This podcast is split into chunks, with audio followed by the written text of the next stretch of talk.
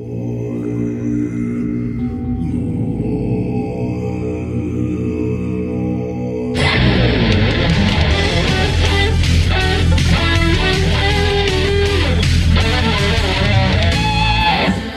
Bonjour mesdames et messieurs et bienvenue à De l'enceinte des Ribs. J'espère que vous allez bien.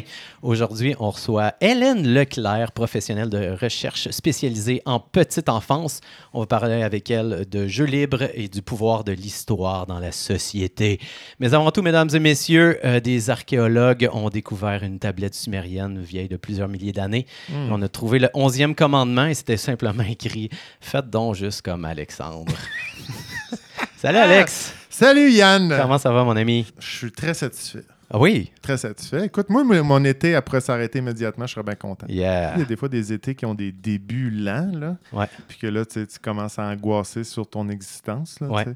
Est-ce que ma vie vaut la peine? Est-ce que ça fait du sens? Puis là, Pourquoi boum, je les- t'envie? Exact. Mais là, je- écoute, ça déborde. Pas de préliminaire cette année, hein? Direct dans les activités. Direct dans les activités. Wow! Mais là, j'ai eu un constat, Yann. Je suis allé euh, dans le parc de la Montagne du Diable, où que j'allais quand j'étais petit garçon. Hmm. Puis là, je regardais les étoiles.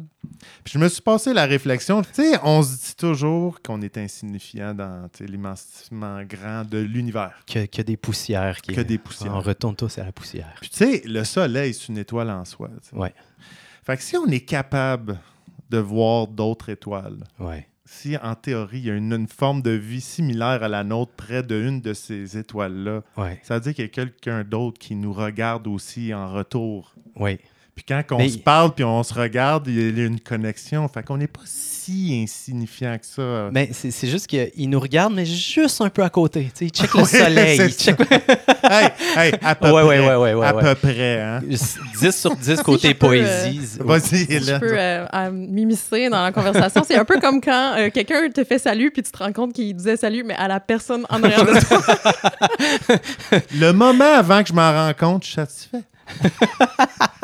Moi, c'est ce moment-là, je fais comme, hey, si je vois cette étoile-là, ça veut dire qu'elle voit par ici. Ouais. pas- Ah, ouais, ouais, c'est ça, exact. Quand même, il y a une possibilité. Il y y a des gens à quelque part qui se demandent s'il y a un autre Alexandre dans l'espace. tu sais. C'est ça. Et la réponse est oui. T'es voilà. là à mes côtés. Coucou! Salut! Toi, monsieur Yann, euh, comment tu vas? J'ai vécu quelque chose de dur récemment. J'ai perdu un disque dur. Il, il- il- il est tombé. Tu sais qu'on partage cette douleur. Hein? Ah, c'est difficile. J'ai perdu toutes mes photos de toute ma vie. Mais bref. euh, Oui, il a- moi aussi, Il a, c'était ça. il a fallu que j'en achète un, un- un nouveau. Puis j'ai mon vieux, vieux disque dur, mon moins vieux disque dur et mon nouveau disque dur. Et là, j'ai pas eu le choix de constater, my God, ils sont tout le temps de plus en plus petits, mais il y a toujours plus d'espace à l'intérieur. Ils sont Mm. tout le temps de moins en moins chers, de moins en moins dispendieux. Mm. Et ça va inversement avec le logement, qui sont de plus en plus petits et qui coûtent toujours de plus en plus cher.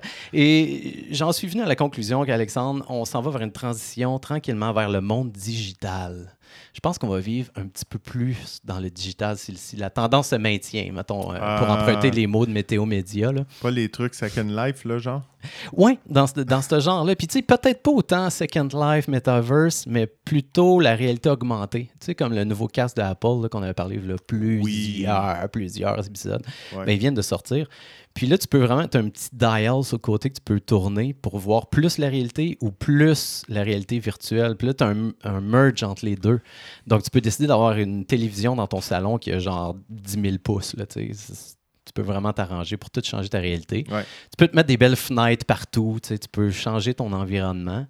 Là, je me dis, ah, est-ce qu'on s'en va un petit peu vers ça? Fait que c'était ma petite Hmm. twist de la semaine. J'aime ça. Puis Je, pas- je me pose la question, je suis comme. euh, pas sûr, euh, c'est la voix parce que c'était très. J'ai vu la pub de ce masque-là, puis je trouvais ça très weird, le, le parent qui cuisinait, euh, puis qui parlait à son enfant avec son casque. Ça, ça m'a mis mal à l'aise. Ouais, c'est parce que c'est pas encore intégré au corps humain, là, Non, Alex. Inquiète-toi pas, ça va venir, Mais- là, ça va mais- être direct dans les yeux. Je vais te parler d'un autre malaise que j'ai par rapport à ça. Moi, j'ai grandi en me faisant dire de ne pas être trop proche de la télé. Ouais. Puis là, je l'aurais en permanence. D'en face, il y a quelque chose qui est contre-intuitif. Si Ouais, je suis pas à l'aise, ça me. c'est comme... Papa me dit de pas faire ça, là. Ah ouais, c'est ça, c'est brûlé dans ta tête. là. C'est c'est non quoi ça. l'affaire? Pourquoi là, c'est correct? Tu, tu- tu vas tout le temps te mettre toi-même en punition après avoir mis ton casque de réalité virtuelle. T'as les théories euh, du VHS puis les théories du bikini là, que tu parlais euh, d'entrée de jeu. Là, tu des, ton, euh, ton disque jamais, jamais sais, parlé de ça. C'est moi qui te le dis.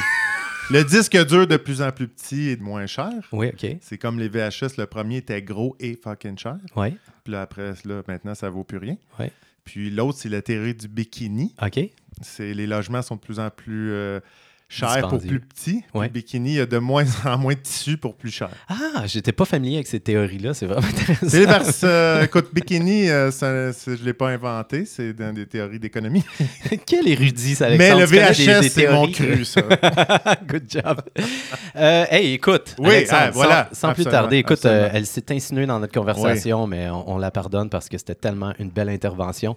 Hélène Leclerc, Bonjour, euh, Yann. Ravioli. Ravioli, oui, c'est Ouais, ça. ouais. En fait, je suis, euh, je suis étonnée que tu m'appelles pas Hélène Croquette. euh, Oui, Oui. c'est vrai, hein, parce qu'on se connaît dans la vie, moi puis toi. oui, Ouais, oui. On anime de- des groupes d'enfants. Ouais, c'est toujours Hélène Croquette?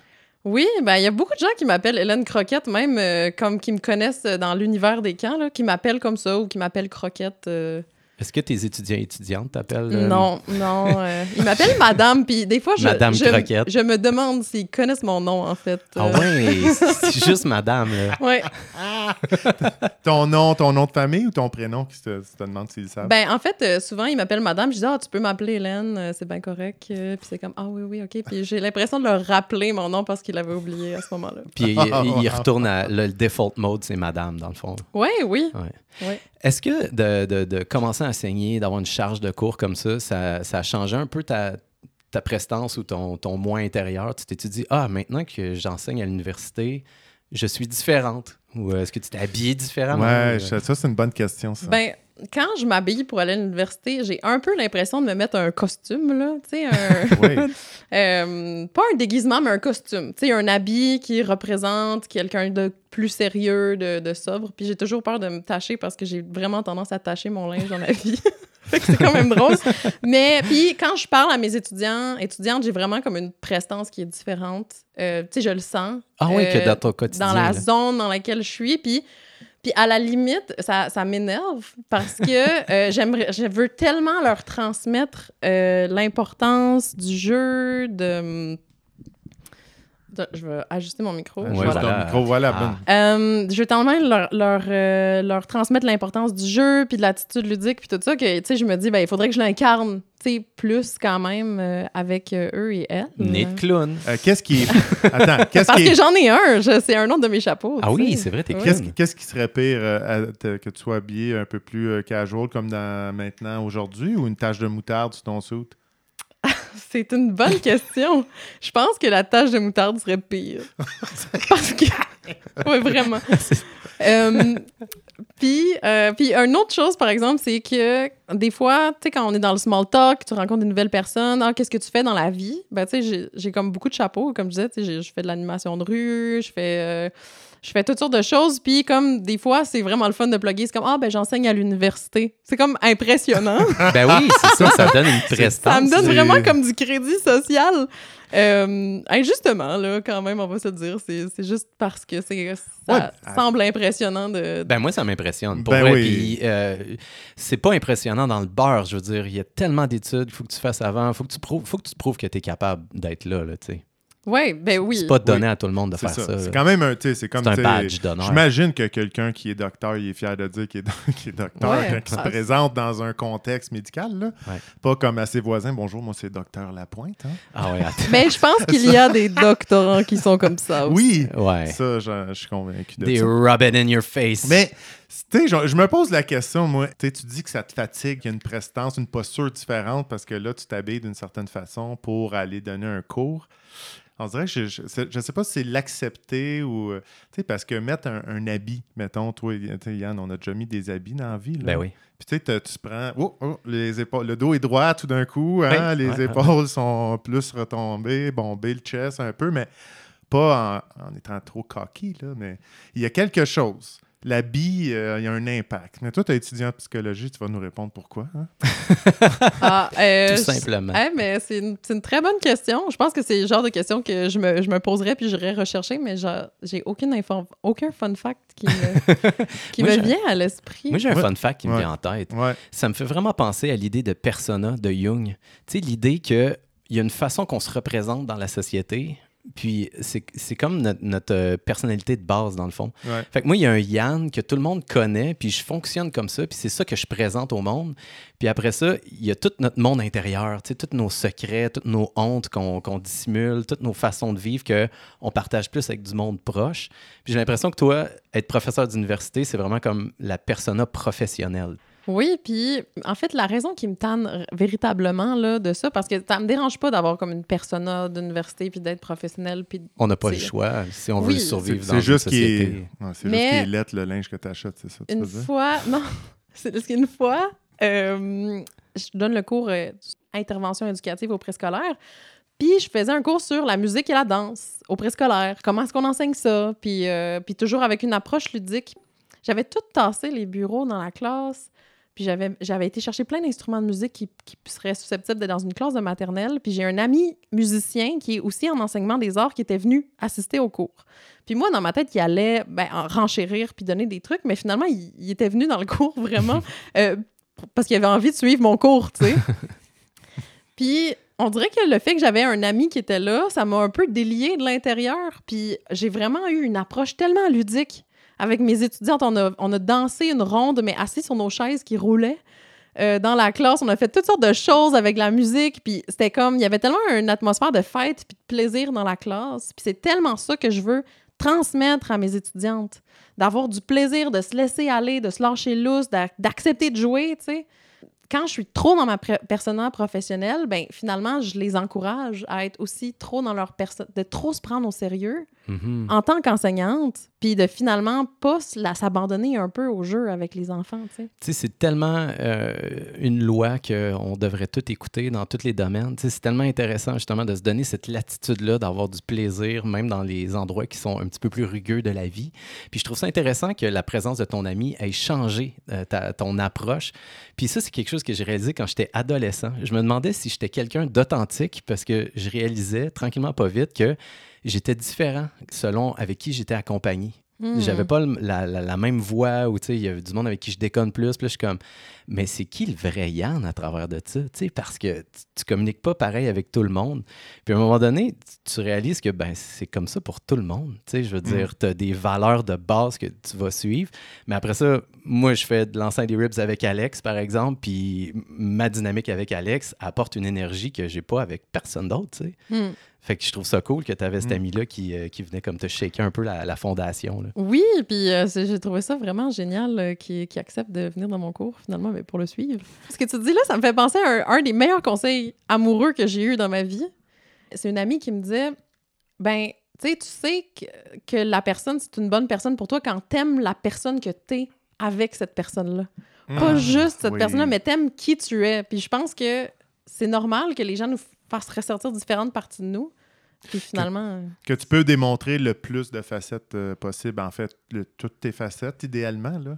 Oui. Parce que moi, je trouve ça sain quand même, là, d'avoir... euh, tu sais, c'est sûr que mon boss versus toi, là, je, je- ça sera pas pareil, là. Je te le souhaite.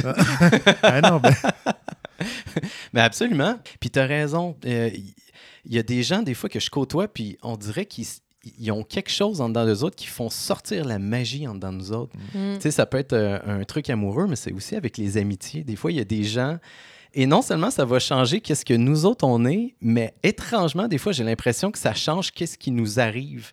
Tu sais, mettons, tu me donnes euh, l'occasion d'aller marcher dans Montréal sans but, puis juste dans les méandres. Puis on dirait qu'avec certaines personnes, il va juste se passer des affaires weird, genre. il- il, va y avoir, D'accord. il va y avoir plein de, de, de, de, de- de femmes qui vont se marier. Là, tu sais, ils font des parties des fois, là, puis là, ils marchent là, tout ensemble, là, tout ah habillés oui, avec oui, euh, qu'avec des, des petites en robe de mariée, Ouais, ouais, des, vont- d'enterrement de vie de fille. là. Ouais, puis là, à cause que t'es avec telle personne, ben là, ça, ça les attire, viennent vers Ouais, toi. ouais, Puis, hey, man, on a tous ces shish kebabs-là qu'on n'a pas mangé. Tiens, prenez ça. les gars, all right, là, tu manges. T'es comme, ça, ça arrive juste avec toi, tu sais. Ouais. Mais tu vois, tu me fais penser quand même que moi, dans, dans ta position qu'un ami viendrait regarder le cours que je donne, euh, je donne là, j'aurais pas trippé. Ouais, Moi, ben, ça m'aurait fait l'inverse. là, J'aurais été un peu mal à l'aise. Me Enfin, sentir observé en général, là, ça m'embête un peu. Même moi, Non, mais tu sais, mettons, tu rentres dans un meeting, que j'ai un meeting de job, là. Ouais. Tu viens dîner, puis tu ah, je vais me racheter à ton meeting. ah ouais, ça te Là, gosserait que je sois là. Ah ouais. Ah, ok, là, c'est cool. Ben, c'est comme quand il y a t'as deux amis ou euh, deux personnes dans ta vie qui, qui occupent des rôles complètement différents puis qui font sortir deux parties complètement différentes de toi, qui se rencontrent et qui étaient avec eux.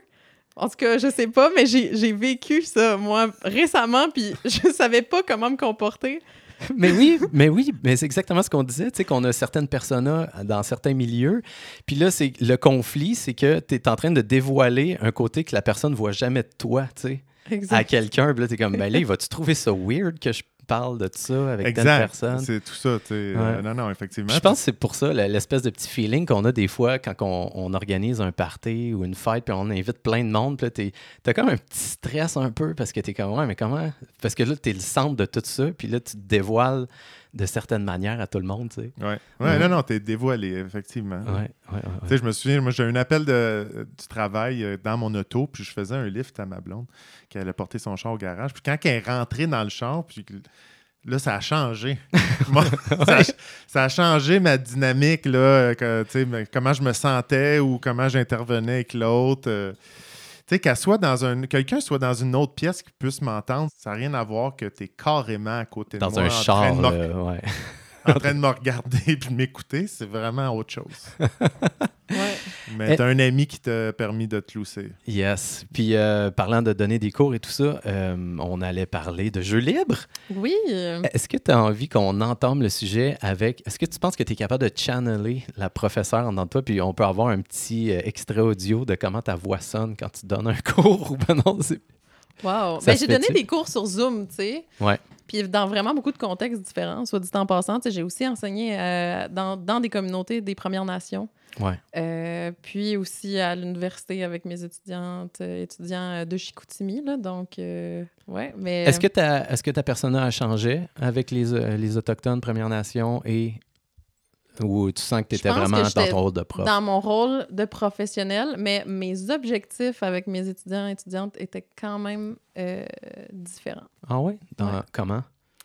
Euh, je trouvais très important d'orienter mon enseignement pour que mes étudiantes, euh, parce que c'était que des femmes, des communautés soient fières de ce qu'elles font, puis sentent que ça parle vraiment à leur, leur culture, Hmm. puis d'être vraiment dans l'écoute de leur contexte puis de leur culture qui est extrêmement différente du mien. Mhm. Euh, puis qui peut être parfois vraiment difficile. Tandis qu'avec mes étudiants et étudiantes de Chicoutimi, là, je, suis, je vais plus aller les challenger. Mhm. Ah, toujours dans l'écoute, tu sais, mais plus aller les challenger justement parce que je connais la culture du programme dans lequel ils et elles sont, Mhm. qui est très euh, didactique, puis tout ça. Puis on- il y, a- il y a très peu de cours du préscolaire, puis l'éducation préscolaire est très différente.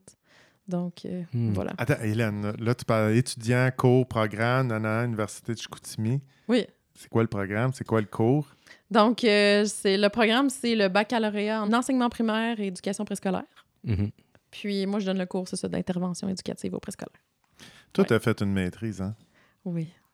Y a-tu un titre à cette maîtrise-là? Ah, je savais que tu allais me poser cette question, Alex. On aime ça, on aime ça, les titres de maîtrise. Euh, donc, ma- mon, mon mémoire euh, s'intitule Exploration des manifestations du playfulness des enfants de maternelle 5 ans au Québec. J'aime ça. Puis- Toujours excellent, ce titre. Puis, euh, puis là, en ce moment, en fait, euh, en ce moment, je parle pas mal avec. euh, juste, soit dit- j'ai pas oublié ta question, je parle quand même avec ma persona de professionnelle. Ah, Ah. super, ok, ben ça varie pas trop. Non, Ah non, oui, mais en fait, je je te dirais, je te dirais, depuis le début du podcast, je suis quand même là-dedans. tu sais, De faire attention, d'avoir une bonne élocution, un bon débit. puis- je te Ben, comprends, tu- je fais tout le temps ça, moi. Euh, playfulness, euh, Oui. c'est quoi ça? Parce que il me semble qu'il doit y avoir un terme francophone pour ça, sinon... euh, Ouais, ben j'ai étudié, j'ai utilisé attitude ludique là, au début euh, du podcast. euh. mais pour moi, le mot playfulness est plus large que l'attitude ludique parce que le playfulness, c'est à la fois un état d'esprit, donc une attitude, mais ça se transmet aussi dans le comportement. Hmm.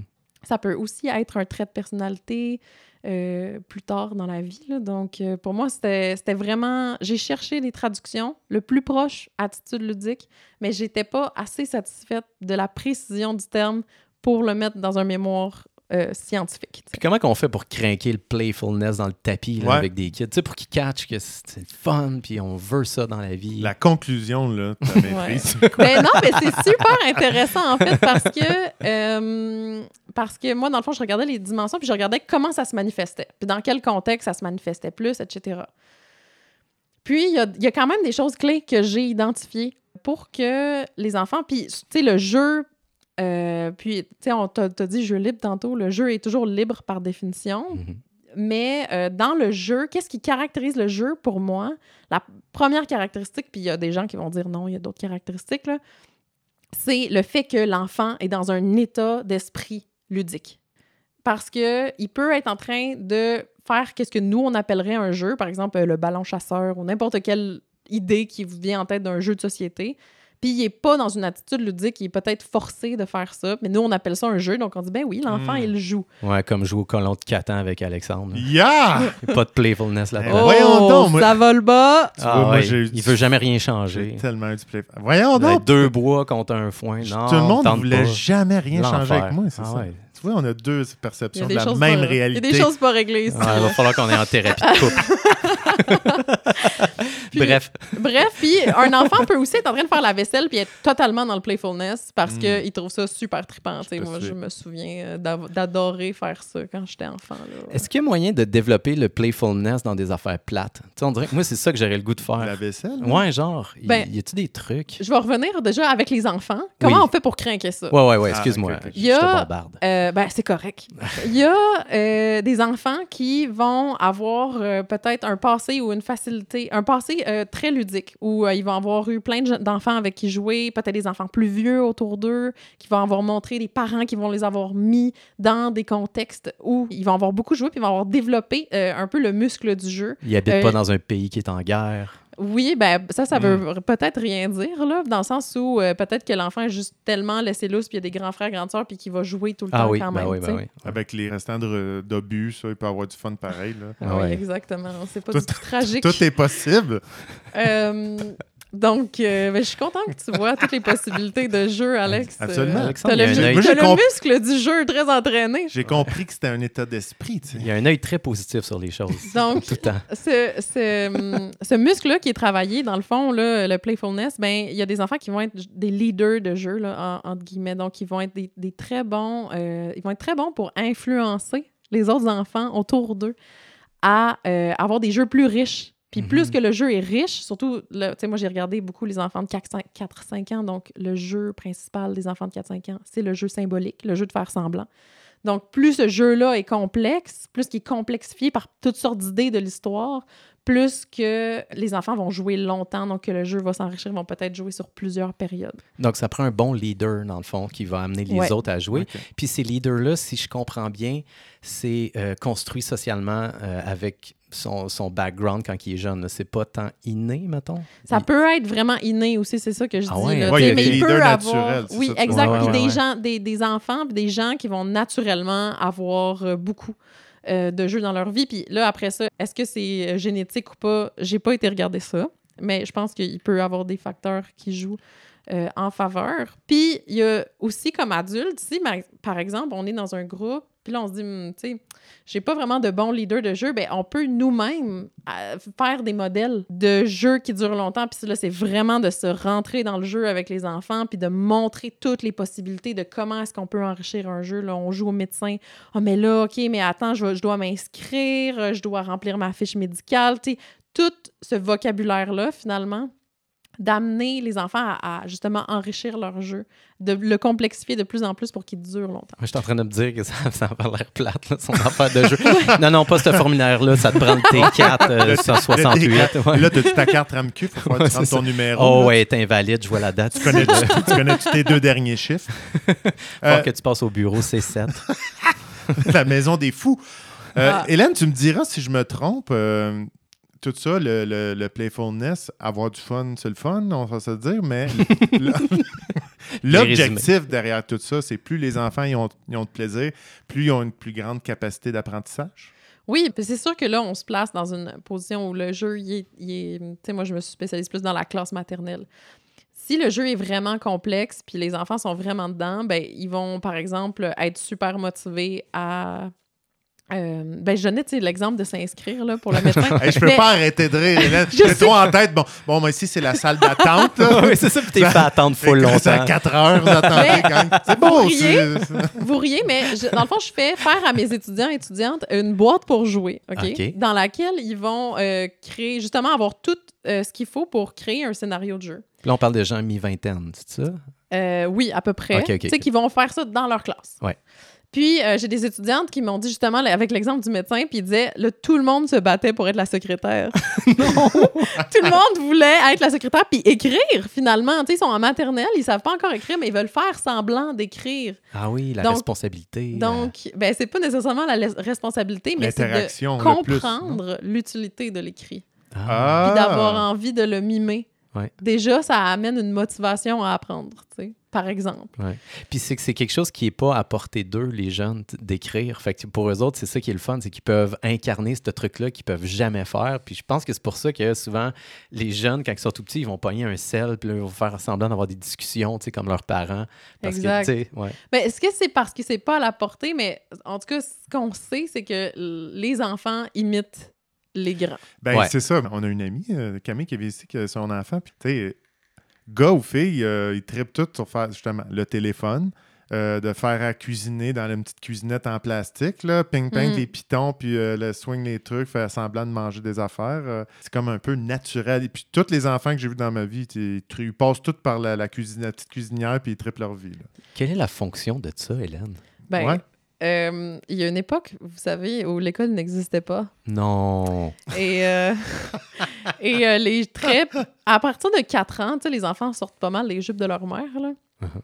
Puis là, ben, les très jeunes enfants, ils regardent les enfants un peu plus vieux. Puis les enfants un peu plus vieux, ils regardent les préados. Puis les préados, ils regardent les ados. Puis les ados, ils regardent les jeunes adultes. Puis les jeunes adultes, ben, ils regardent leur, leur maître. Puis c'est comme ça que qu'on transmet finalement le savoir. Tu sais, c'est intergénérationnel. Il y a des cultures qui se passent comme ça. Ouais. Donc, euh, je pense que c'est comme un mécanisme d'apprentissage finalement. Puis, euh, c'est vraiment intéressant aussi, tu sais, quand on pense à l'imitation, tu sais, quand on dit souvent, ah, c'est les enfants qui vont changer le monde, mais les enfants, ils regardent les adultes. Fait que si vous voulez que les enfants changent le monde, changez vous-même parce que les enfants vous regardent. Ah, c'est bon, ça. C'est vraiment un bon cue. Ouais, ouais, c'est Ouais. très fort. T'as-tu compris, Alex?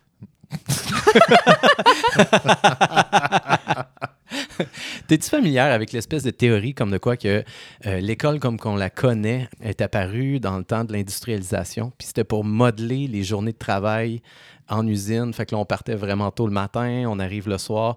Puis avant ça, les écoles, c'est plus des écoles de campagne. Ou est-ce que, à ce qui paraît, ils De apprenaient rang. de rang, ouais, qui avait besoin juste de deux jours par semaine, puis ils apprenaient tout ce qu'ils avaient besoin, puis après ça, bon, ils pouvaient Toutes les, à la tous les enfants étaient dans la même classe, là, comme à Villa. Puis, Ouais, euh, oui, c'est ça, à Villa de. Caleb, le Ouais. Caleb. Oui, c'était pour modeler quelque chose, puis c'est pour ça qu'on s'est mis à leur apprendre plein de trucs qui finalement sont peut-être pas tant essentiels dans la société, tu sais, comme euh, des, des- des formules mathématiques full poussées, puis des enfants de même. Ah, attends un peu, là. Je vais trop loin. Non, mais j'ai entendu de quoi par rapport à ça que, tu sais, même s'ils ont l'impression que ça sert pas tant que ça, puis Hélène, encore là, tu me corrigeras si je me trompe, c'est que ça développe d'autres chemins. Oui, ben oui, ben oui, c'est certain. Que, peu importe que tu t'en sers jamais de Pythagore dans ta vie, Ouais. mais tu es capable d'avoir une réflexion plus logique. Les et- fonctions cognitives là, qui sont stimulées. On a-tu raison? Non. Il y a vraiment beaucoup de, de choses qui sont rattachées à ça. Il y a beaucoup de stock, là. Mais la première question que tu m'as posée, Yann, Ah, merci La de première- suivre le... le- le- Hélène, première- t'as une impressionnante mémoire. Euh, euh, ah, c'est drôle parce qu'on en parlait, Yann et moi, aujourd'hui, mais, euh, mais merci. En fait, tu m'as, la première question que tu m'as posée, c'est euh, la théorie de l'industrialisation puis tout Ouais. ça. Puis j'ai lu un livre que j'ai adoré vraiment de Peter Gray, c'est Free to Learn. Hmm. OK, libre d'apprendre. Puis lui, il parle de- du modèle des écoles démocratiques. euh, qui est super intéressant, puis je vais pas me lancer là-dedans parce que c'est quand même un modèle complexe, mais dans, dans le livre, il y a un chapitre qui dit « Sept raisons pourquoi l'école est comme une prison ». Ouch. Ouais. C'est quand même un bon raisonnement qu'il apporte. Là. Wow. L'idée des cloches, l'idée de pas pouv- de- de- d'être complètement soumis à l'autorité, d'être dans des salles. De, tu sais, il y a beaucoup de choses qui sont désignées comme une prison ou comme une usine. Se faire enfermer dans son casier, mais ça, c'est pas tout le monde. Ah, Ah, je- je- J'offre mes sympathies à toutes les personnes à qui c'est arrivé. C'est pas un peu facile comme comparaison des de dire Ah, ben là, la- l'école, ressemble à une prison, mettons. Ben moi, je trouve pas ça facile à constater, en fait, parce que je pense qu'il y a probablement beaucoup d'adolescents, à tout le moins à l'école secondaire, qui se sentent un peu comme ça. Oui, non, non, ça, tout à fait. je lève ma main ici parce que quand j'étais ado, c'était pas mal ça le feeling. Hmm, Vraiment. ouais. Ouais. Ah, c'est... euh, c'est- on n'a pas le modèle idéal, là. C'est ça, je le pense vraiment, tu sais. ouais.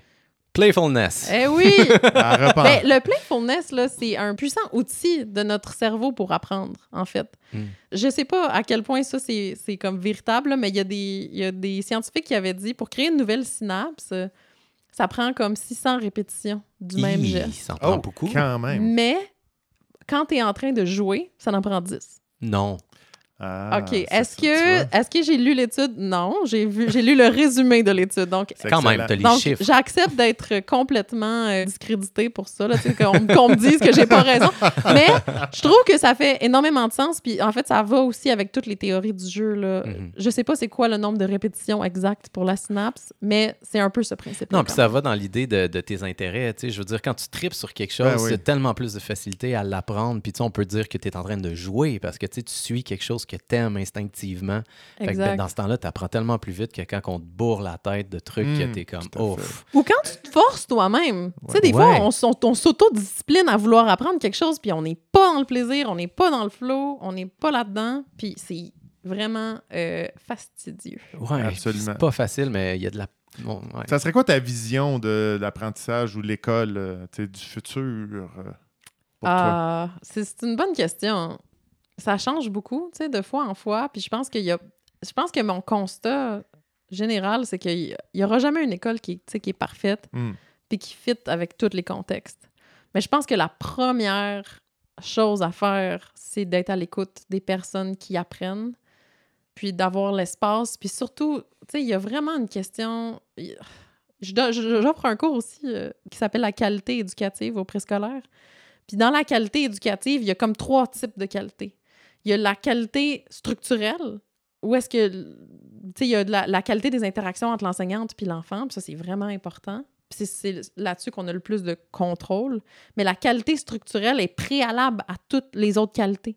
Comme le fait que ton institution croit à ce que tu fais, le fait que tu aies un petit ratio euh, Mhm. enseignant-élève, que tu aies une latitude sur ce que tu enseignes, puis tout ça.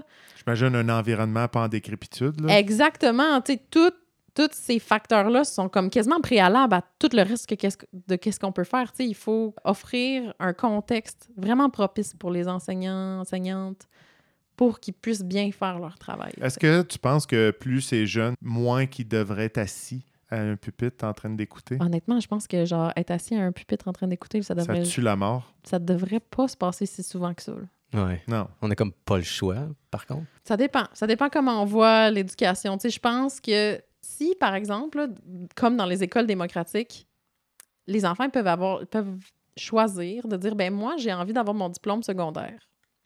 Donc, je vais aller suivre le cours de mathématiques Ouais. aujourd'hui. Parce que je veux mon diplôme secondaire parce que je vais être chirurgien dans la vie. Fait qu'il va me falloir mon diplôme d'é- d'école secondaire. Fait que je choisis d'aller faire mon cours de maths parce que j'ai besoin de le faire.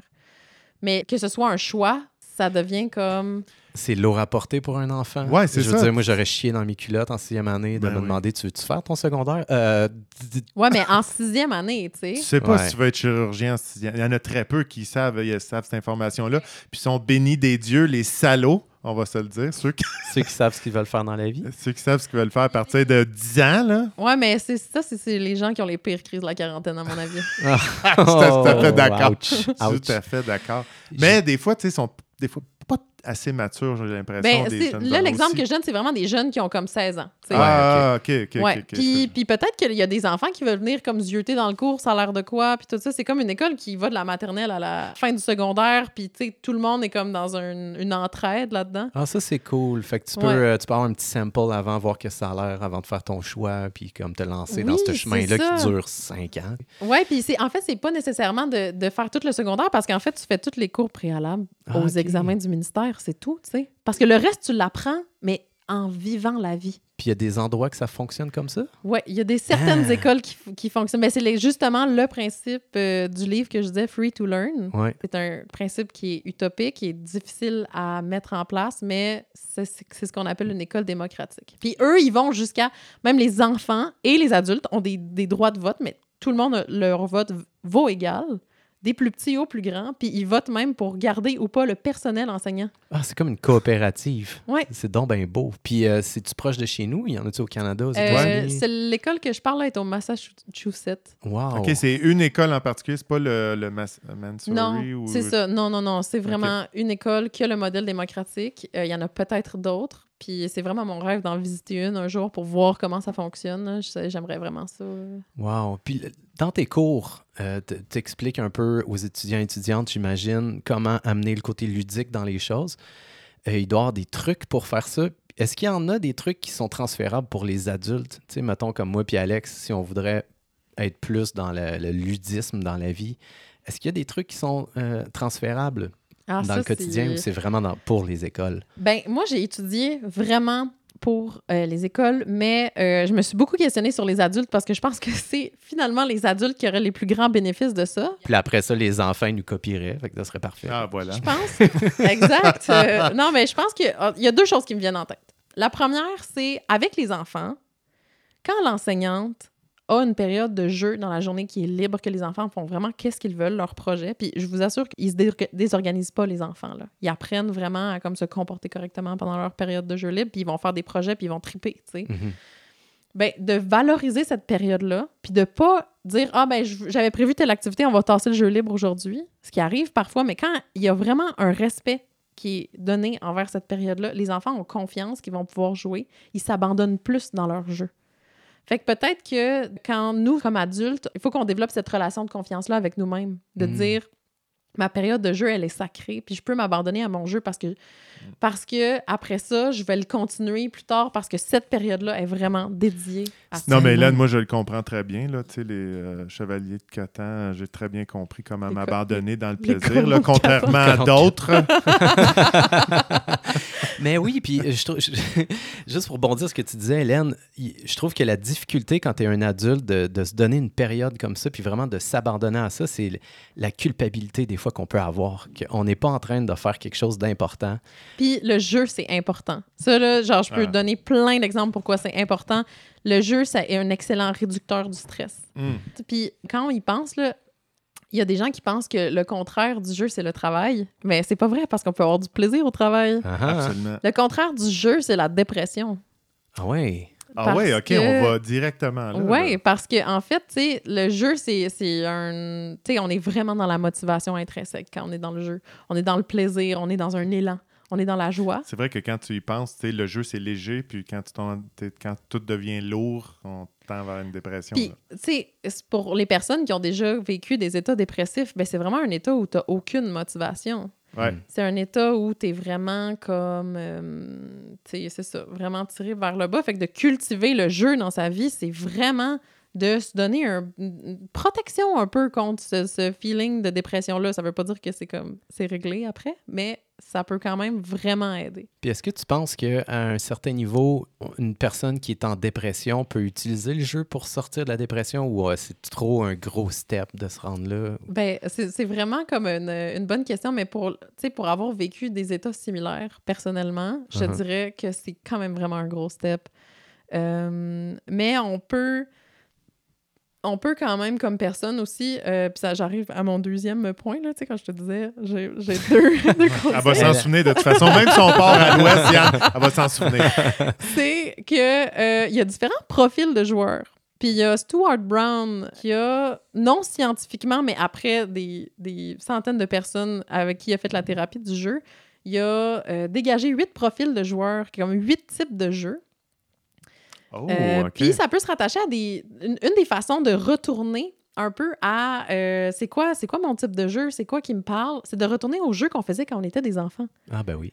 Quand on était des enfants, c'est quoi qui nous absorbait, c'est Ballon quoi, qui, chasseur. c'est quoi qui nous faisait jouer, tu sais? Mettre que des affaires en feu. Est-ce que c'est des choses. euh, ben, puis, je vais pas faire votre analyse là, mais Ah non? ça, ça peut, ça peut vraiment être ça, tu sais. Ah, Si c'est mettre des affaires en feu, puis Yann, tu recherches plus de jeux dans ta vie, pourquoi tu serais pas comme essayer de faire exploser une tank à propane au milieu du bois? Je sais oh pas, my. God! Sérieux, c'est donc bien une bonne idée. C'est de reconnecter un peu puis de l'amener en, en version adulte. Moi, par exemple, un de mes types de jeux préférés, c'est euh, ce qui appelle le profil qui appelle le storyteller. Donc, les enfants qui adorent faire des pièces de théâtre, se raconter des histoires, faire des jeux imaginaires. là. Moi, c'était vraiment ça qui me parlait. Puis aujourd'hui, ben, je joue à Donjon Dragon. Ah, ben voilà. Euh, Donc, euh, c'est une ah, façon de. Est-ce que tu as quelques profils aussi que tu- connais par cœur de, Je de pense joueurs? que je, je les connais tous Ouais, un peu. Ah oui, j'essaie-. J'essaie de les chercher en même temps vous me parlez. Donc, euh, on a euh, un profil. Je vais commencer par ceux que je comprends pas. Le collectionneur. Je, sais- je sais que c'est un profil de joueur, mais c'est vraiment les gens qui ont le plaisir de, de collectionner. Pokémon. J'ai- j'ai- posé la question à des euh, collectionneurs. Pourquoi est-ce que ça les passionnait autant? Uh-huh. On m'a dit que c'est vraiment le fait que la possibilité de continuer à jouer est toujours là. Il y a toujours une nouvelle affaire que tu peux aller trouver, puis ça, c'est c'est le fun. Mais tu vois, moi, je me suis jamais euh, considéré comme euh, collectionneur, pas du tout. Mais comme je, quand j'étais jeune, par contre, quand j'achetais un album d'un euh, groupe que j'aimais, Mhm. puis que, c'était le 5-6e album, euh, ben, ça me prenait les autres. Je devais compléter Ah, la série. tu vois, tu es un Ouais. collectionneur. Ben, t'as peut-être une petite fibre de collectionneur. une à petite fibre de collectionneur. OK. Fait que le conteur d'histoire, Ouais. le Ouais. collectionneur. Ouais, le storyteller, le collectionneur, le directeur. Donc, ça, Oh. c'est sûr que les enfants, il y a des enfants, ils aiment ça diriger. Ouais. Ils aiment ça comme euh, orche- orchestrer des choses. Euh, J'ai une amie qui est comme ça, là, tu le vois que c'est ça son jeu. Puis j'ai compris, en fait, tout le monde était comme, mais comment elle fait? Elle est toujours en train d'organiser des gros parties, puis plein d'affaires, puis plein d'événements, puis c'est comme, how do you do it, tu sais? Uh-huh. Puis à un moment donné, j'ai catché. J'ai fait, ah ben, dans le jeu. elle est dans le jeu, en fait, elle joue. Wow. Elle, c'est son jeu, c'est facile pour elle. C'est donc bien intéressant. Fait que, Ouais, C'est vrai que c'est un jeu, là. ben, pour ces Ben, personnes-là, oui, ouais, tu sais. Pour d'autres personnes, c'est un euh, cauchemar. ouais, Exact. ouais, c'est ça. Il y a euh, le- les compétitifs, hier, hein. il y a les compétitifs ballon chasseur, Alex. Donc, euh, il y a des gens que être dans la compétition, c'est vraiment ça qui va les amener dans le jeu. Puis, euh, ça- on voit ça beaucoup dans les sports, mais dans les sports, il y a l'autre aspect On aussi. voit beaucoup ça dans Alexandre. Ouais. Il y a le kinesthète. Donc, ça, c'est les danseurs. Ah, Euh, attends, attends, le quoi? Le kinesthète. C'est ceux qui Oh. aiment sentir leur corps, finalement. Bouger, Euh, euh, bouger, courir, courir, euh, toutes ces choses-là. Les gens qui vont faire du sport, puis que ça va être leur jeu, mais parce que ils aiment sen- se sentir en mouvement. Donc, on est à cinq. Euh, Il y a l'artiste. Ah. C'est les gens qui, qui aiment ça, créer, finalement, euh, euh, faire euh, des, euh, de la couture, toutes ces choses-là. Donc, euh, la, la musique aussi. Il y a... Euh, hey, j'étais à sept. Il y a le, hum, le, le Joker. ah, ben voilà. Oh. Ouais. J'attendais Ah, ma ouais. catégorie. Je t'ai regardé Yann. Ouais, ouais. Puis, euh, c'est le, échappé belle. le plus, euh, le plus de base, hein, mais c'est vraiment le, le monde qui aime ça, crack et des jokes. Puis c'est ça, Yeah. c'est ça le Ah, jeu. j'aurais tellement ça que tu Le donnes la définition que ça soit comme euh, se déguiser en clown, se maquiller en clown. Là, là, Yann qui est tout débiné. Puis euh, là, euh, genre, les personnes qui nous écoutent puis qui se reconnaissent pas, il y, a- il y a un huitième profil euh, qui m'échappe s'il me revient. En attendant qu'ils te reviennent, te parler de thérapie du jeu? Oui. C'est quoi ça? Comment ça marche? Hey, euh, ça, c'est Stuart Brown, justement, qui, dans son livre, euh, qui s'appelle Play. Le, le livre, il n'existe pas en français. C'est pas cassé la tête. Mais c'est comme Play How It Shapes the Brain and Invigorates the Soul. Ah, voilà. Dedans, il parle qu'il fait de la thérapie par le jeu, puis je sais pas exactement comme chaque étape. Mais je sais que c'est vraiment d'amener les gens à se reconnecter à, à eux-mêmes, mais en euh, se souvenant de leur jeu d'enfance, puis Ouais. en, en reconnectant avec le jeu finalement pour retrouver un peu euh, cette, euh, cette espèce de motivation-là. Mais ça, ça va-tu dans ce sens-là? Parce que on revient à ce que Yann t'a posé comme question. Est-ce que c'est une des premières étapes pour se sortir, par exemple, d'une dépression, le, le mouvement de bouger? Je, je reviens faire un lien, un documentaire qu'on a écouté dans le passé, Yann. Jonah Hill qui filmait son thérapeute. Ouais. Stu, je pense. Euh. Phil Stutz. Stats avec un Z, c'est ça. Puis que lui, d'une première chose qu'il disait au monde, c'était de bouger. Ouais. Que peut-être c'est une, une grosse première étape, mais dès qu'un franchi est tellement bénéfique, puis, tu sais, Mm. peut-être que ça rejoint. Va, va, va franchir ta- ta- ton jeu à toi, lequel? C'est- Est-ce que c'est bouger dans ton corps? Dessine, euh, donne des ordres, je sais pas. Ben, ça peut avoir un double tranchant de faire ça avec le jeu. Je sais pas parce que là, je parle d'un côté plus de mon background en psychologie, mais si, par exemple, ça marche pas, ça peut un peu dévitaliser le jeu Hmm. dans notre esprit, puis là, d'avoir l'impression de comme, ah, j'aime plus rien, puis ta, ta, ta. Tandis que juste bouger ou se forcer à sourire, ben c'est comme un peu de faire euh, la, la poule avant l'œuf, ou en tout cas, tu sais, de, de starter la machine par un bout, là. Ouais, je comprends. Ouais, ouais. Faudrait que tu accotes ça avec d'autres affaires avant, là, tu sais. Exact. Pour- Ben, tu sais, je dirais pas comme, ah oui, c'est la solution, tu sais, va jouer, puis Ouais, tu, tu vas veux pas mieux. brûler ça, puis tu sais, sortir dehors, puis bon, je vais jouer aujourd'hui, je vais me reprendre en main, puis tu te plantes, puis tu n'as ça, pas de fun. ça serait de se mettre une grosse attente, tu sais, puis ce serait un peu de se préparer finalement, mais finalement juste pour échouer. Ouais, tu peux commencer par arrêter de pleurer dans la douche.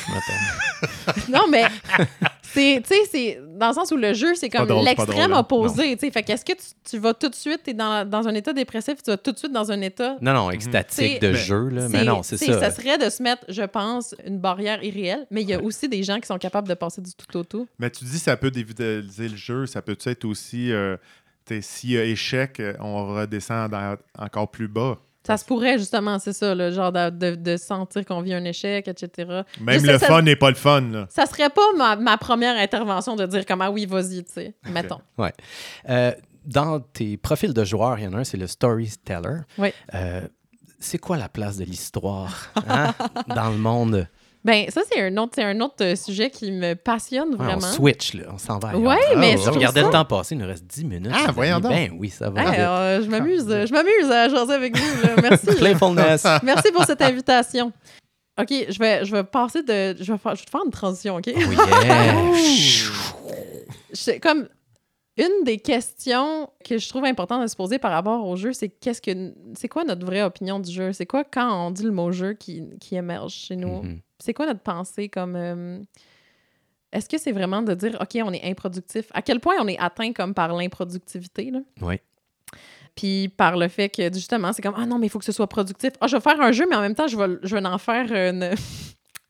Quelque chose qui me rapporte de l'argent, par exemple, de, Mm. sur le côté, etc. Donc, c'est de se dire comme est-ce qu'on donne vraiment au jeu la place qu'il qu'il mérite? Parce que c'est incroyable. Ça fait tellement partie de nous, dans notre évolution en tant qu'être humain. Ça fait tellement partie de notre santé mentale. Puis on a tendance à dire que c'est un truc d'enfant, tu sais, puis de le discréditer. Puis même quand les enfants jouent, on, on se dit, ah, ils sont pas en train d'apprendre. Ben non, ils sont en train d'apprendre dix fois plus vite. Ouais. Je suis tellement d'accord avec toi, c'est tellement important le jeu. La légèreté, moi, c'est ça Ouais. que ça me dit, la Ouais. légèreté et le plaisir. Un savoir-vivre, un savoir-être. Mm. Ah oui, tellement. Voilà. Puis une autre question que je trouve important que les gens se posent, c'est c'est quoi les histoires auxquelles je crois en ce moment? Parce que les histoires auxquelles on croit, qui nous sont racontées dans les médias, qui nous sont racontées par les politiciens, qui nous sont racontées par nos parents, par nos voisins, par nos amis, etc., notre monde entier est constitué d'histoires. Tu sais, quand on regarde une conversation, souvent, c'est des gens qui vont raconter des histoires puis des anecdotes. Puis les histoires, nous, on a évolué en tant qu'espèce pour... euh, les histoires, c'est un, euh, c'est un mécanisme de survie. C'est d'écouter les histoires des autres. Ça, plus qu'on a entendu d'histoires, par exemple, en tant que pilote d'avion, plus qu'un pilote d'avion a entendu d'histoires de gens qui ont vécu de situations extrêmes, puis qui s'en sont sortis, puis qui ont rattrapé telle affaire, telle affaire, plus qu'il connaît d'histoires, finalement, plus qu'il connaît de scénarios de survie. Oui, il a Ah. appris à travers différentes histoires comment d'autres s'en sont sortis. Fait que Exact. là, il- ouais, c'est- il y a des si je- connaissances. Si je, te dis, ça. Yann, genre, euh, je me promenais dans la forêt puis je suis tombée face à face avec un ours. Ouais. C'est sûr que tu veux savoir comment je m'en suis sortie. C'est sûr. C'est sûr que je t'arrête pas sûr. ça là. là. est comme, là, je vais le dire, ça m'est pas arrivé. Ah. Mais je suis, je suis certaine que les gens entendent ça. Puis en tout cas, moi, j'entends ça. Puis je me dis, oh mon Dieu, qu'est-ce qu'est-ce que t'as fait? Puis c'est au fond de moi, c'est dans mes tripes. Est-ce qu'on peut, savoir. savoir... Est-ce qu'on peut savoir qu'est-ce que t'aurais fait? Qu'est-ce que... Oui, ben c'est ça. A- Après, on est toujours en train de se raconter des histoires de qu'est-ce qu'on aurait fait dans notre tête. Ah, ah. Je pense, euh, depuis que tu racontes ça, à l'archéologie. On, Ouais. on découvre, ah, mais là, ils ont immigré là, ils se sont installés là, ils mangeaient telle affaire, ils sont crevés là. onzième commandement. On Faites fait- comme on fait- Alexandre. Puis c'est une question de survie. On garde le- sais, la- euh, la civilisation, les civilisations anciennes vivantes par raconter ces histoires-là de comment... ont- Exact. Mais il y, a ça- il y a ça, puis il y a aussi que, tu sais, l'histoire en tant que telle, c'est de prendre plein d'évidences, mettons, sorties par l'école- le- l'archéologie, puis de, de créer un fil conducteur entre ces évidences-là. Parce qu'il n'y a personne qui a écrit « Et là, il a fait ça, et là, il a fait ça. là. C'est comme, on a juste plein d'évidences, plein de papiers, plein d'écrits, puis nous, on, on crée, on, on de comble le colle, vide. on met de la Oui. colle. On comble le vide entre ces, entre ces éléments-là. Et là, il faut faire attention, c'est qu'il y a des histoires qui ont été créées pour améliorer l'humanité et il y a des histoires qui ont été créées à des fins personnelles, tu sais. Puis je pense à, justement, on parlait de cette culpabilité-là du jeu, on n'est pas en train d'apprendre, on n'est pas en train de faire ci, ça. Ça, ça naît des histoires qu'on entend. Tu sais, J'ai tout le temps l'impression qu'on on nous vend tout le temps plus de, de, de, de performance. Il faut toujours être au meilleur de soi. Il y a tout le temps des vidéos Instagram qui nous disent hey, deviens la meilleure version de toi-même. Et tout ça, c'est comme des histoires qu'on nous raconte. Puis si tu y crois, c'est normal, je pense, de, après ça, d'évaluer le jeu puis de dire Ah, je suis en train de perdre mon temps. Là. Ouais, puis c'est c'est ça, puis on va croire différentes histoires à différents moments. C'est dangereusement se prendre au sérieux, ça, quand même. hein. Quand même, c'est ça. Tu sais, Puis c'est c'est important d'avoir des trucs pour devenir meilleur, mais après Ouais. ça, c'est le fun d'avoir des espaces de break. On n'est pas, euh, tu sais, euh, les 18 heures qu'on est debout en apprentissage. Ouais. peut-être qu'on est toujours en train d'apprendre finalement là, Ben oui. sur notre environnement. Ben, en tout cas, moi, je suis vraiment en train d'apprendre présentement. Très contente, euh, chargée de cours même euh, quand je suis pas payée. Ah, Euh, tu t'enrichis autrement. On a parlé un petit peu euh, avant le podcast. Je, t'ai- demandé si tu avais un, un phénomène inexpliqué qui était arrivé dans ta vie. Puis tu me dis que oui. Puis là, on n'en sait pas plus. Puis là, je trouve que ça nous met dans l'histoire de l'ours. là. Genre, on veut en savoir plus. Ah, ben, j'ai comme là, je sais qu'on a le temps, le temps file. Ah, Je- il nous reste du temps. Ok, Ben ok. oui, vas-y. On a un beau 7 minutes. J'ai. euh, euh, ok, c'est vraiment. euh, c'est vraiment comme une expérience euh, vraiment profonde, en fait, qui m'est arrivée dans ma vie quand j'étais vraiment plus jeune. J'étais avec des amis, des parents d'amis, puis on a décidé de faire une séance de spiritisme. Non. Yes! Puis, euh, puis j'étais vraiment amie avec toute leur famille, là. Puis leurs parents étaient comme bien ésotériques. là. Ouais, clairement. Puis il était comme, OK, tu sais, on le fait, genre, on le fait. Puis là, j'étais comme, hey, c'est drôle parce qu'aujourd'hui, j'ai mis dans mon cou une croix que ma marraine m'a donnée, mais qu'elle avait achetée avec mon parrain pour ma première communion. Puis finalement, j'ai jamais eu ma première communion. Fait qu'elle est comme restée chez eux, puis à un moment donné, elle me l'a donnée, tu sais, un peu plus tard, là, quand j'étais plus vieille, elle dit, ben, je pense que tu feras pas. Fait que là, là, je l'avais dans le cou cette fois-là, puis j'étais comme, OK, ben, tu sais, on... c'est à mon grand-père, là, c'est comme on, on- on l'appelle, tu sais. Oh. Puis là, la mère de mon ami, elle a commencé à, à agir puis respirer comme mon grand-père quand il était ému. Puis j'avais jamais vu la mère de mon ami agir comme ça de ma vie. Ah. C'était vraiment intense. Puis après ça, euh, c'était bon, ça passe, il est reparti. Mmh. Puis Oh. après ça, on a appelé euh, la, grand-mère finalement de mes amis. là. Puis euh, il y avait des chats dans la maison. Puis là, le chat, il est rentré dans le cercle Mhm. dans le salon. Il est allé voir chacun des trois frères, des trois enfants, comme se frotter un petit peu sur eux, puis il est ressorti du cercle. Quand elle fait OK, merci, tu sais, tu peux repartir, puis tout ça. OK, c'est comme si le chat C'est avait comme été si le chat avait été comme avait channelé la grand-mère là, qui avait été visiter ses enfants, puis ses petits-enfants, puis tout ça. Ben voyons. Ouais, ça OK. c'était. Ouais, c'est- Le, le lendemain, tu avais une marque de ta croix sur le chest. Ouais, Mais ça avait non, brûlé non. dans la peau. Oh, C'était vraiment spécial comme expérience, là. Euh, en tout cas, tu sais, j'ai- il m'est arrivé quelques petites... euh, c'est celle qui me- qui me- m'est venue en tête. Ben, c'est spécial parce que quand on perd quelqu'un de proche, des- après quelques temps, on oublie un peu leur mimique, leur façon de peut-être pas toi avec ta, ta mémoire phénoménale. Mais ça doit être spécial de, de se rappeler, genre de Ah oui, quand il était ému, il était comme ça, tu sais. Ouais. Ouais. Je l'avais vu euh, très euh, peu souvent comme ça, mais je l'avais vu comme ça à Noël quand il avait donné... Son dernier Noël quand il avait donné la bénédiction à la plus jeune de la famille. Ah. Puis je me souviens, on était... Tous les enfants, on était comme... Est-ce qu'il niaise parce qu'il pleurait? Est-ce qu'il niaise? Est-ce que c'était une joke, genre? Hein? Comme on comprenait pas pourquoi mon grand-père était comme ému comme ça, tu sais. Ah, c'est donc bien beau. Ouais. Ah. Ah, Surtout le- de sa génération. Je veux dire, euh, c'est pas, c'était Ouais. pas donné à tous les hommes de montrer des émotions dans ce temps-là. là. Exact. Même aujourd'hui. Ouais, je pense que même il les retenait, mais c'était trop pour lui. là. Ah. Monsieur Yann, Oui. moi j'ai une situation pour Hélène. Allons-y immédiatement. La situation. OK, Hélène. Tu as le choix. Soit que tu remontes dans le temps, n'importe quand dans le temps, pour tuer n'importe quel personnage historique. Ouf. Tu as le choix, n'importe qui. Mais tu restes à l'époque que tu vas aller. Ah, et là, la pogne, hein, c'est ça. Ou, sinon, il y a, sinon, il y a quelqu'un qui vient de voir du futur pour t'éliminer parce que ça va sauver l'humanité. Oh! Parce- mais tu sais pas si... tu sais pas pourquoi. ben, tu sais, c'est comme là, t'es en train de me choisir. T'es en train de me dire de choisir entre, euh, genre, tuer un dictateur ou mourir. C'est Mourir, ça. sauf que la personne du futur, elle te tue parce que t'as merdé pour le futur. fait que c'est comme, est-ce que tu veux que ton histoire s'arrête pendant que tout est beau, incognito? tu sais, il y a comme, moi, je vois le petit velours tu vois là-dedans. le petit velours. Ah. Hein? C'est un peu ça. T'es un potentiel mauvaise personne, tu sais pas. Ah, attends, il y a un Oh. loophole dans ton affaire, Alex. Ouais. Parce que si tu choisis A, tu t'en retournes dans le passé puis t'es pris là, donc tu n'es Ouais. plus le dictateur du futur. C'est un, vrai, ouais, mais c'est un ou l'autre. Ah, ok, ouais. Oui, tu sais, soit que t'es- tu restes à vie puis quelqu'un vient. t'sais, t'sais, Soit tu te ramasses dans la situation que quelqu'un vient t'éliminer du futur parce que t'es potentiellement un futur dictateur ou peut-être que t'es euh, été pris dans un piège euh, quelconque. Peu importe. C'est pas comme là, tu fais face à, Ouais, tu fais non, face à ça, ouais. mais c'est deux, deux, deux plans astrales différents. C'est sûr qu'il y a une partie en moi qui veut vivre, tu sais. Qui se dit, Vivre encore, toujours plus fort? je pourrais aller tuer quelqu'un de vraiment pas cool. Genre, Comme? Hmm. Genre, euh, quelqu'un que je saurais que ça n'aurait pas un impact aussi. gros- Peut-être. Ah, c'est vraiment une bonne question. Peut-être comme Jack l'Éventreur, tu sais. Ah, ouais. Oh, je Tu sais, c'est comme. Il a fait du mal à des gens. C'est comme. C'est justifié qu'il meure, là. Mais en même temps, ça va peut-être pas avoir un gros impact politique. Puis, tu sais, c'est un- vrai personnage. Hein? C'était en Angleterre. puis Je Ouais. pense qu'il tuait Ouais. des travailleuses du sexe. Ouais, Ouais. exactement. Ouais, ouais, Ouais. c'est ça. Ouais. Euh, J'aime mais... ça comment t'es poli, Yann. Ben, c'est le terme, Oui. euh, donc. tout simplement. Mais, tu sais, après ça, il y a une partie de moi qui est comme est-ce que je sais vraiment, tu sais, qu'est-ce qui serait mieux pour l'humanité? Puis de retourner dans le passé, ça fuckerait peut-être les choses encore pires.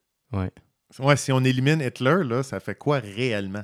Tu sais, est-ce qu'il va y avoir comme une, mon- une montée qui était là quand même, puis tatatat, puis tu sais, on, dit- on met Hitler au centre de ça, mais est-ce que c'est vraiment cet homme seul Mhm. qui a, qui a fait monter tout ça? Tu sais, je, je m'y connais pas assez en histoire pour dire oui Ouais. ou non. Je pense qu'il y a aussi des personnages insoupçonnés qui ont, tué ils ont été responsables, entre guillemets, de, dans davantage de, de morts que, que Hitler. Même. Ce qui est dur à calculer aussi, Ah, c'est absolument. combien de personnes Hélène Croquette du futur va tuer, tu sais. Exact. C'est ça, on le sait pas. Exact. Fait que je pense que ultimement, ultimement, je pense que genre j'accepterais de mourir. Bonne Nice. réponse! Bravo! Euh, mesdames, messieurs, il nous reste euh, une minute, fait que allons-y pour... Le nouveau mot de la semaine. Alors, cette semaine, euh, vous essayez de trouver juste par la sonorité qu'est-ce que ça veut dire que ce mot-là? Euh, c'est Vésanie. Qu'est-ce que ça veut dire qu'une Vésanie? Ok, je, je m'essaye. Je pense que c'est comme une vision, euh, une vision euh, troublée de, hum, de, qui est comme troublée ou en- erronée qu'on a de gens qui est autour de nous. Écoute, euh, ça, ça se pourrait. Ça Ah, sonne. ouais, ouais, ouais, c'est très crédible, très crédible. mais je suis pas mal convaincu avec mon affaire. c'est euh, quand tu changes d'idée d'une vasectomie. Ah, oui, là, finalement, tu fais une Vésanie. On rebranche, on rebranche. Ah oui, Robert, il a fait une Vézanie, ils ont eu des jumeaux. Et vous avez les deux torts parce Ah. que même Hélène pourrait avoir une Vésanie, en fait. Euh, Peut-être qu'il y en aurait une dans la situation Alexandre. Alors, ça désigne un dérèglement de l'esprit, de la pure folie. Oh! Alors, voilà. Mmh, magnifique. On en apprend des choses ensemble. C'est beau, hein? C'est beau, l'apprentissage. Merci, monsieur Yann. Hélène Croquette, merci tellement d'avoir passé cette belle heure-là avec nous autres. Hey, merci de m'avoir invité, j'ai eu beaucoup de plaisir. On a appris plein de choses sur le jeu, les enfants Et la vie, hein. et la vie. Voilà. Ouais. Alexandre, euh, je regarde le temps filer. euh, la semaine prochaine, toi, t'as-tu euh, t'as-tu un petit quelque chose? Je suis sûr que je suis capable de libérer mon agenda. Yann. Et voilà, on se voit la semaine prochaine, tout le monde. Au revoir.